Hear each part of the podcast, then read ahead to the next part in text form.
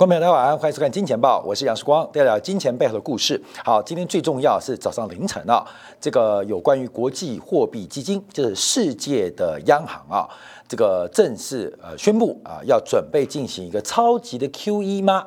这个六千五百亿美元等值的 SDR 正式通过发行，那到底要怎么做解读？我们会在这个今天的金铁杆用专章的分析方式啊来分析 IMF 啊第五轮的。这个增资方案针对六千五百亿美元等值的 SDR 的正式的发行，会对于全球的金融市场产生什么样的变化？有人解读是 QE，但事实上它不是 QE。要怎么做观察？我们在今天两部分来为会员们来进行一个解读跟服务。那我们回到市场啊，这几天市场在狭幅的整理，可是商品市场却出现非常大的动荡。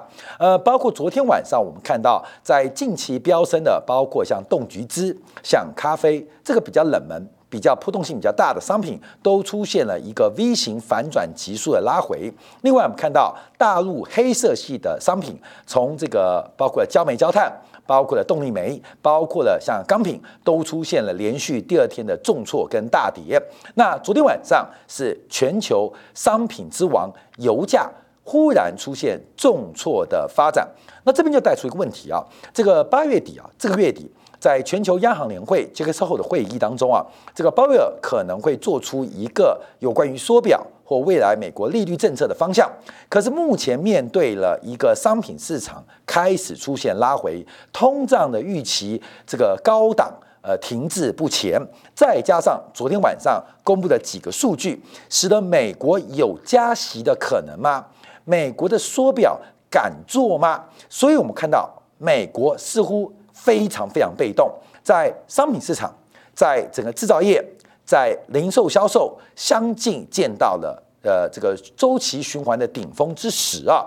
那剩下的是股市跟房市的高点。那假如任何的加息跟缩表，不仅可能会影响美国实质经济的一个发展，甚至就业好转的趋势。戛然而止，甚至会被引发金融市场的波动？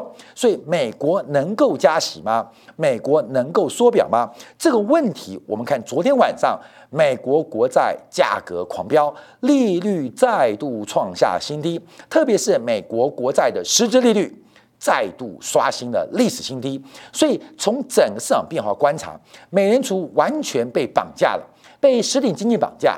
也被金融资本绑架，所以，我们先看商品之王油价昨天发生什么事情啊？昨天油价创下两周以来的新低，跟两周以来最大的跌幅。在七月六号欧佩克会议啊，这个有关于减产的谈判谈崩掉了，就是阿联酋不愿意维持原来的减产协议，让油价见到了高点。一直到了七月十四、十五号，阿联酋得到了沙特。等国的让步，使得油价出现反弹，但昨天晚上这个油价又受到了一个大跌的一个变化跟发展。而油价大跌的原因到底为什么？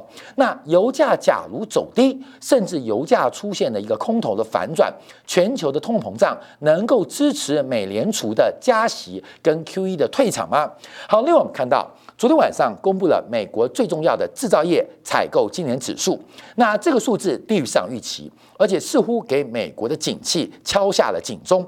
在公布数据之后，使得整个国债价格喷出，利率大幅度的走低，这代表什么意思？这代表美国的景气不支持美联储的加息跟缩表，使得债券市场的投资人信心爆棚，使得。利率大幅走低，价格大幅的走高的一个发展跟变化。那另外我们要观察，就是昨天晚上美国的实际利率再度刷新了历史新低，来到负的，来到深度负值的一点一九的一个变化。这是我们要持续做一个观察追踪的。那我们这边要提到这个呃呃祸不单行。呃，这个好事啊，很难成双啊。昨天我们看到，从美国的视角做关注，乃至于全球新冠确诊的病例再度暴增。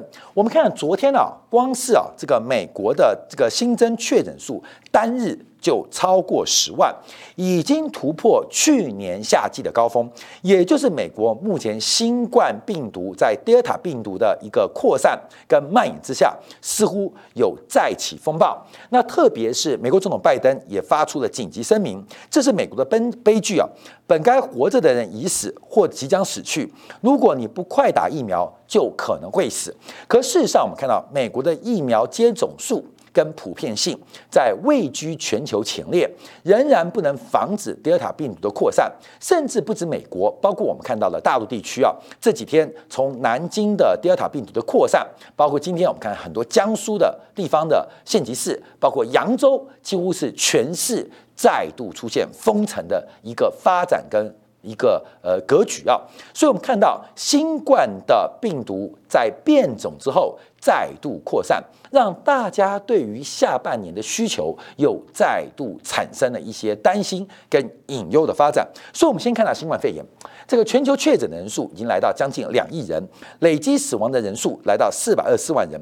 光是前天八月二号一天呢，全球新冠确诊人数就新增了。五十五点七万人，所以我们看到以全球做关注，这进入了第三波的高峰。第一波严格来讲是从去年第二季到第三季，第二波是今年的第二季初的时候。那现在进入夏天之后，我们看到整个新冠确诊人数大幅走高，尤其随着天气逐步的。要转凉，进入秋天，那新冠的确诊人数会被进一步出现攀高或攀升的发展。目前我们看到疫苗对于德尔塔病毒的扩散似乎是束手无策，只说打了疫苗可以减少重症跟死亡率，可是对于德尔塔病毒的扩散跟传播似乎完全没有方法。所以我们看到这个新冠肺炎再度扩散，那怎么办？会不会影响全球的需求？那就要看政治的判断跟眼光了。还是要按照过去这个用社区隔离的方法来杜绝病毒的传播链吗？那假如不这样，那拿全球的人民的健康来开玩笑吗？所以我们看到，这就是政治、社会跟公共卫生的多重的矛盾跟难题。可是这个影响到了很多市场发展。所以我们先看到油价的变化。为什么油价大跌？昨天油价供需两端。油价的供给跟需求两端都传出利空，但第一个是需求利空，就是新冠确诊。这个新冠再度迈入一个爬坡期，确诊人数、死亡人数再度进入一个爬坡期，使得大家对于整个原油的需求产生了担忧。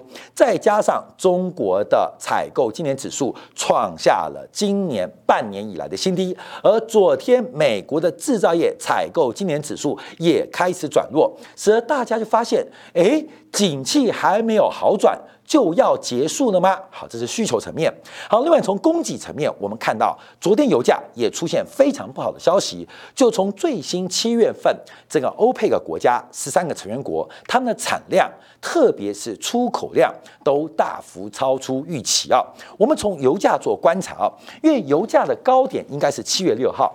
七月六号油价为什么会从七十六块反转？假以布兰特原油是从七七点八四做反转，主要。还记得吗？在上个月初是 OPEC Plus 的一个增产会议，对于要不要维持原来增产的步调，以阿联酋为主的产油国是基本上是拒绝跟站在反对立场，所以在七月初的时候，油价出现快速拉回。而油价为什么会在七月十五到七月二十出现反弹？主要就是呃沙特。呃，为主的国家让步，让阿联酋可以增产，所以使得油价在可能这个呃呃呃呃垄断行为不会被破坏过程中出现了一个反弹。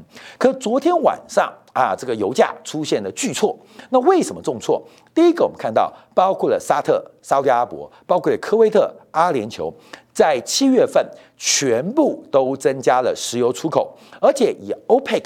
以 OPEC 十三个会员国为例啊，七月份的日产量比六月份增加了每天六十一万桶，而这个产量创下十五个月以来的新高。尤其大规模的产量跟库存都开始进行积极的出口竞争，所以我们看到 OPEC 乃至于 OPEC Plus，目前内部的矛盾跟利益的分赃不均，出现了一个价格战，包括了科威特，包括了阿联酋，包括了沙特，都出现了积极出口来抢占市场占有率的发展。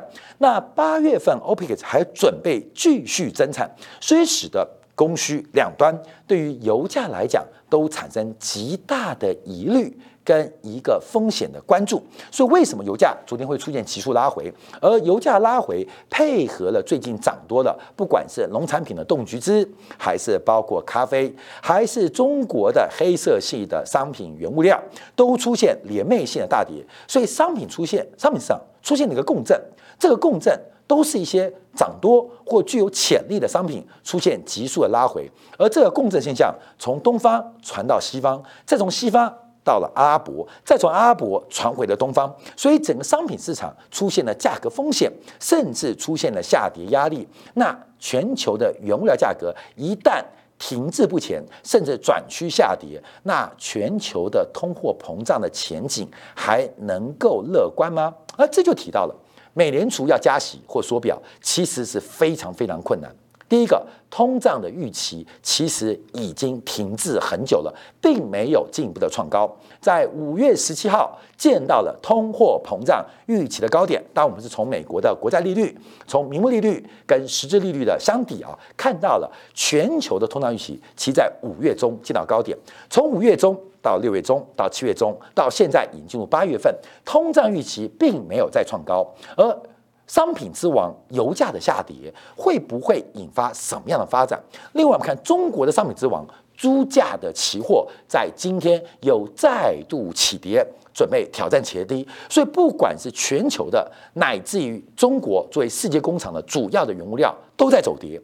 那没有通胀的前景，那美联储加息的理由或缩表的借口会有吗？好，那我们就往下观察，因为昨天啊，美国也公布了最重要的采购今年指数，我们把背景跟大家做一个说明跟关注啊。好，我们先看这一张。啊，这是一个库存周期啊，啊，这个数数字是我们昨天的，我们要做修正喽。因为第一个，中国的采购今年指数以国家统计局公布的版本是五十点四，创下了二月份以来新低。这是我们之前一直跟大家报告的，中国的库存周期是最先转折，而且持续往下的，已经快要跌破五十的荣枯的分界点。而昨天晚上美国，昨天晚上美国公布的 PMI 是五十九点五。五十九点五也是出现低于预期，而且下滑，也证明了我们之前对美国的库存周期出现往下。后面要掌握个重点：库存周期往下，信贷周期往下，美联储作为一个央行，它怎么可能加息跟紧缩嘛？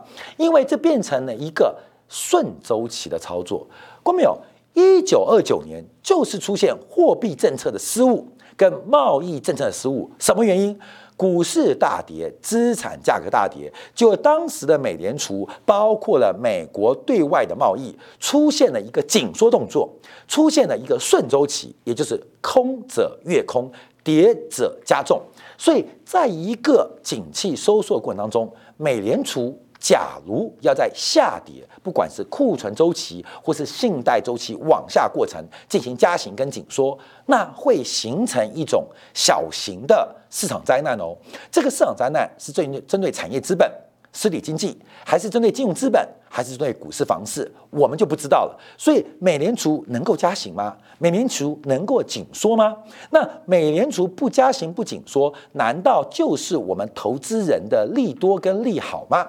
好，另外我们看到欧元区也公布了最新 PMI 是来到六十二点八，创下了二十一年新高，符合我们金钱豹的关注跟预期啊，就是库存周期由中国率先见到高峰，出现下滑，随后的美国也跨过了这波的商品循环跟产业库存周期的高点。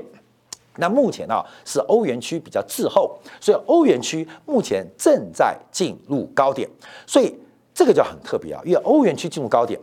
该收缩的时候，该加息的时候不加息，该缩表的时候不缩表。等到经济下滑，等到股市走低的时候，开始加息缩表吗？好像说不过去。所以，我们回来看一下 ISM 到底给美国带来什么样的恐慌跟压力啊？我们先看到这个数据啊，从制造业采购经今年指数是五十九点五，其实五十九点五这个数字仍然是不错的，可是它离高点已经越来越远，而且呈现。两个月的一个走势跟下滑。那我们把细项做观察，那主要有几个细项，包括了生产端，包括了订单端，包括了供应商啊，基本上都是出现了下滑跟拉回的。那只有在库存跟就业出现了利多跟利好，所以我们看到这三坏两好，就是生产、订单还有供应商交货。那利好的、利多的是就业跟库存。我们把细项做关注啊。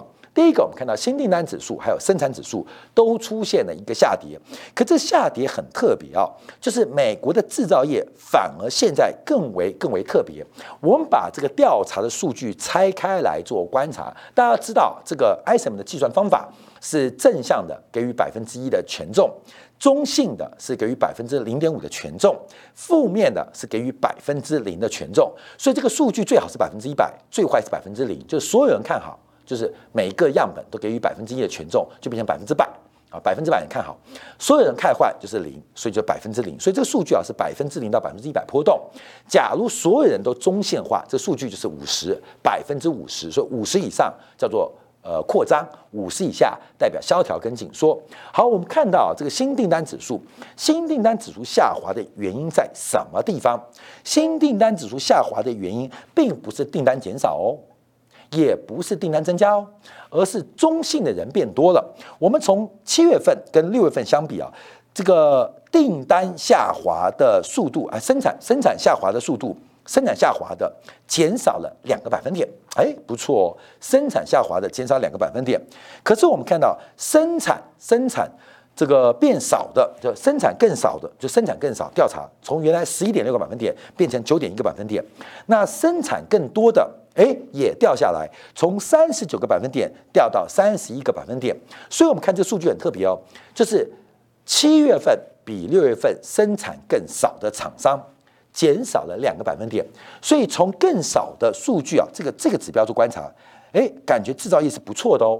可是我们看生产更多，七月份比六月份生产更多的厂商掉了八个百分点，那什么意思？两边都往中间来挤压，使得七月份跟六月份生产相同的厂家增加了十点六个百分点。使得这个数字在计计算过程之中出现了一个下滑。好，那我们看新订单指数，新订单，美国景气好不好？美国景气坏不坏？我们从新订单可以做一个观察。美国厂商七月份的订单比六月份订单更少的，还有六月份订单比五月份订单更少的，从百分之八点二降到百分之三点三，也就是美国的企业订单比前个月减少。相对于这个七月份数据嘛，跟六月份相比是减少了五个百分点，几乎所有美国的企业它订单都没减少。好，那订单有没有变多？我们看订单变多的厂商，从原来的百分之四十二点一降到了百分之三十点七，降了八个百分点。也就是从订单从生产做观察，订单没有变少。生产也没变少，可订单有没有变好？生产变多都没有，而且更没有，使得数字往中间转移，使得这个美国的制造业，不管是生产跟订单，都往中间来做一个发展，也就是七月份的制造业跟六月份的制造业出现了持平的一个变化，持平的变化。好，那我们再往下做观察啊，从这个库存指数跟客户库存指数做关注，那这个库存感觉不错啊，因为不管是库存。上游的库存跟下游的库存都出现都出现了一个走低，也代表目前美国的库存是不足的啊。美国这是一个采购经理人的信心调查。第一个，我们看到库存指数是跌破五十之下，代表目前美国手上的库存。感觉是不够的。那更严重的是，客户端的库存来到了百分之二十五，创下了历史新低，创下了历史新低。所以目前美国制造业变很特别，不管是手上的库存，还是客户端的库存都在下滑，可是订单跟制造又没有增长，出现了一个非常诡异的一个变化跟格局。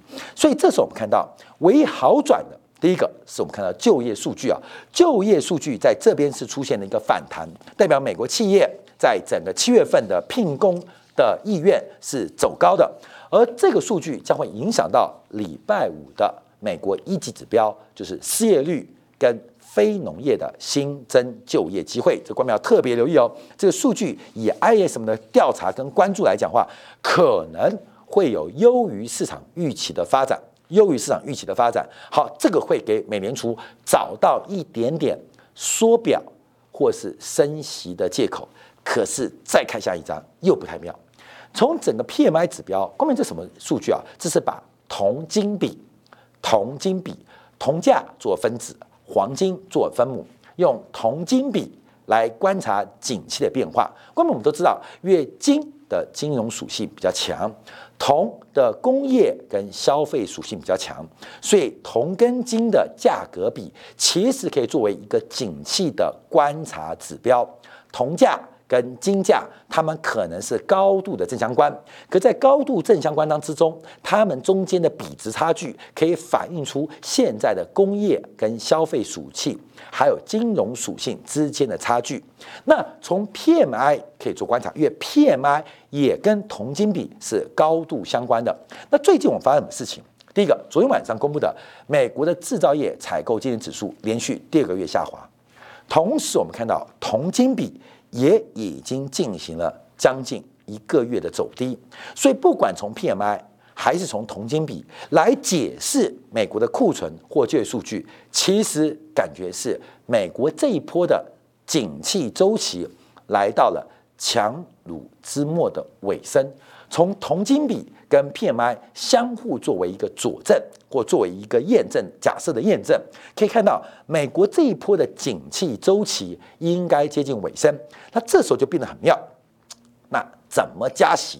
怎么缩表？好，所以我们这边补充，我们看到昨天晚上，昨天晚上啊，美国国债的价格是大涨的啊，因为这个利率就大跌，越债券价格跟利率是高度的一个反向关系啊。所以我们看昨天晚上美国国债的利率啊，十年期名目利率来到了百分之一点一七九，百分之一点一七九，再度创下今年二月份以来的新低哦，再度创下。今年二月份以来的新低，其实从美国国债利率啊，可以跟中国的信贷脉冲来做一个关注，因为中国的信贷脉冲跟美国的国债利率是有一个呃领先跟滞后的发展，就是信贷脉冲走在前面，美国国债利率是滞后或延后的表现，所以中国的信贷脉冲不能反弹，美国国债利率要出现见底的机会也会。小少许很多啊，所以我们看到昨天晚上美国国债利率，第一个油价大跌，加上 ISM 不好啊，基本上全都来，所以使得国债利率再度走低，再加上 Delta 病毒确诊数又创新高，所以国债价格走低。好，我们看昨天晚上美国国债的实质利率，就是把名目利率跟通胀预期来进行一个对比啊。那昨天晚上美国的这个实质利率再度创下一个新低的发展，来到负的。一点九，哎，咱这数字有没有错？一点一九啊，这数字错，好，没关系，我这这啊，阿龙，这个数错，反正我我这样讲到了，改很累了，好，直接跳过好了，好，从这边讲，对，好，这样，阿龙，明天请喝饮料。好，好我们看昨天晚上，在这些呃利空夹层情况之下，对利率率利空，对债券价格利多。我们看昨天晚上这个实质利率又创新低，来到负的一点一九，再创新低，再创新低啊。好，观众朋友，我们看实际利率不断走低，那会出现很特别的现象，因为上一次美国十年期国债，或是我们用实质利率做计算，其实在这个位阶，黄金的估值应该在两千二到。两千四左右，后面有以美国实质利率为负，而且以这个水平的话，黄金的价格应该有能力挑战两千二到两千四的区间。可是我们看到黄金不仅没有到两千二到两千四，甚至从昨天到今天它不涨反跌，不涨反跌。以这种实质利率，我们看到以铜价的观察。用实质利率来倒推啊，铜价要站上一万块钱，应该是轻而易举的。可是昨天的铜价也是一样，不涨反跌，也就是实质利率的推升。关没有？再讲一个，以这种实质利率，对于美国科技股的估值，应该是绝对可以支持纳斯达克创下历史新高。的有没有？没有。昨天美国股市开高走低，也就是实质利率不断的探低，甚至创历史新低，它并没有从商品或从成长股当中带来任何的刺激。这是一个很特别的问题哦，因为实质利率越来越负。请官们很注意哦，实率为负的百分之一点一九，创历史新低嘛。货币资产它是一个实质为负的报酬啊，实利率虽然名目利率可能正的，可空掉通胀率是负的。那不如买黄金，因为黄金虽然没有配息，可是黄金不会减损啊，官没有？所以从实质利率可以看得到，这个实质利率走低，理论上会对于金属、对于商品或是成长股带来一个估值上的刺激。可是通通没有发生，通通没有发生，这是一个很特别现象。那我们看通胀预期，那通胀预期连续两天也掉了六个 BP，就是零点零个零六个百分点。所以这一次美国国债的压回，它不仅有实质利率的走低，也有通胀预期的压回哦。也就是整个市场目前对于通胀的前景跟未来美国经济的发展。其实都是非常非常悲观，而这种悲观又不能引发通胀避险的交易，或通胀的再交易，或是对于通缩的避险交易，它没发生啊，它没发生啊。所以我们看到实际利率越走越低，那这样名目利率也降低，可是市场上价格涨不动，实体经济正在见到顶点，可能是四月，可能是五月，也有可能是六月，也有可能是七月，或是八月。啊，正在轮流见高点，这是实体经济，也就是产业资本来到了高峰。可是金融资本同样在高点。我们不管是美国的股市、美国的房地产，乃至于全球的金融资产都在高点。可是实体经济正在弯头往下，而金融资本、金融资产又在绝对高点。美国的升息或缩表，它任何的动作，我不是说它不行。而是它一旦有动作，将会给全球的金融市场或实体经济带来极大的杀伤力。那这个极大杀伤力会不会发生？我们要关注八月底的全球央行年会，就是我们常听到杰克森后的这个央行年会。鲍威尔有能力缩表吗？昨天晚上美国国债狂飙，利率大跌，美国的美联储官员发表了鹰派谈话。仍然不能阻挡整个债券价格的牛市、利率下跌的颓势。